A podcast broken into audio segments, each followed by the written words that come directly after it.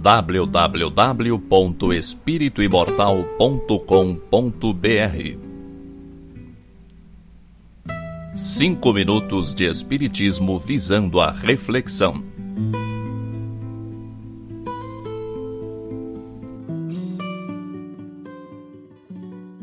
Você acredita que nos encaminhamos para um novo tempo em que as coisas serão melhores?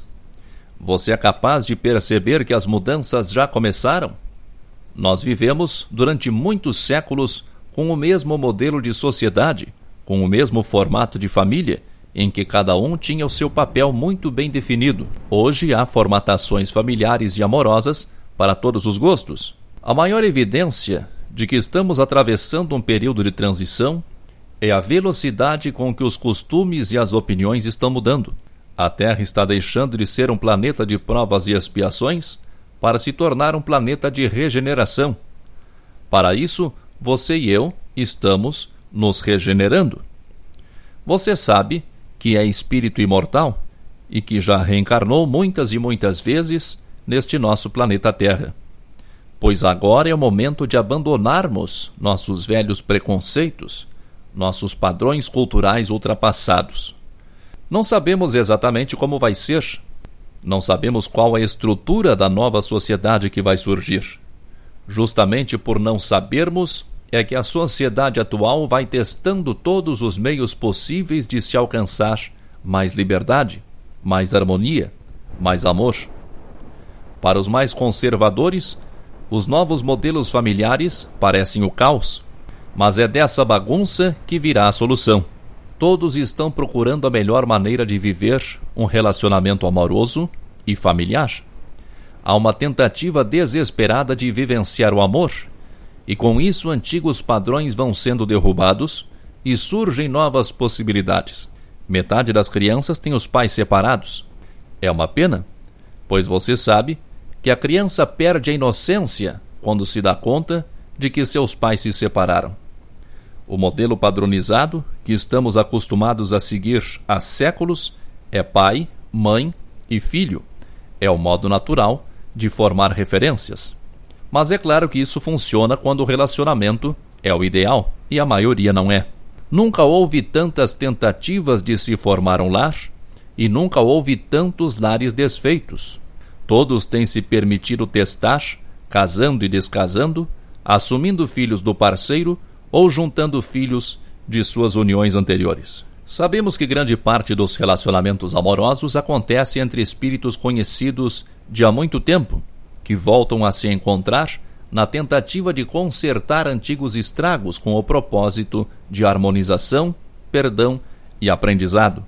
Quando um casal se separa, está na verdade interrompendo esse processo de reajuste, adiando para outra oportunidade o reajuste necessário o problema é que da próxima vez pode ser em piores condições. Por outro lado, sabemos que há uniões em que se torna impossível a convivência harmônica e que, por questões de segurança física, mental ou emocional, estão fadadas ao fracasso. Pela primeira vez em nossa trajetória espiritual neste planeta, há uma liberdade tão grande na escolha de parceiros, e isso deixa claro que todos buscam o amor. Mas essa busca ainda é imatura, pois para amar é preciso entrega, e não é isso que se vê. Ainda se quer mais ser amado do que amar. Também nunca se viu tanta solidão. Mesmo em pessoas que se relacionam com outras, se observa a solidão íntima, pois não há entrega de parte a parte, talvez por medo de se tornar dependente emocionalmente de alguém, talvez por esperar que possa parecer alguém mais interessante talvez por desacreditar que ainda possa existir amor verdadeiro. Dessa bagunça de filhos de pais separados, de segundos e terceiros casamentos, de padrastos e madrastas e enteados, de pais e mães solteiros, de casais homossexuais buscando reconhecimento e respeito em suas tentativas de formar núcleos familiares, vai surgir uma nova sociedade. As experiências que se mostrarem erradas não serão repetidas, os modelos familiares que não derem certo serão deixados de lado. A liberalidade vai virar liberdade. Todo aprendizado se dá pelo amor ou pela dor. Quem conseguir amar e ser amado, Quem encontrar harmonia no meio dessa sociedade em ebulição terá aprendido a lição. Quem não conseguir amar, aprenderá pela dor. E você sabe, eu sei, todo mundo sabe, que brincar com sentimentos dói. Quem se perde nessa aventura de sexo livre e procura interminável pelo parceiro ideal, fere muitos sentimentos alheios.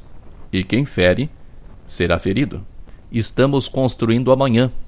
E o amanhã é para nós mesmos. No nosso próximo passeio pela Terra, vamos conferir o resultado de tantas experiências. E que Deus nos ilumine sempre. www.espirituimortal.com.br Cinco minutos de Espiritismo visando a reflexão.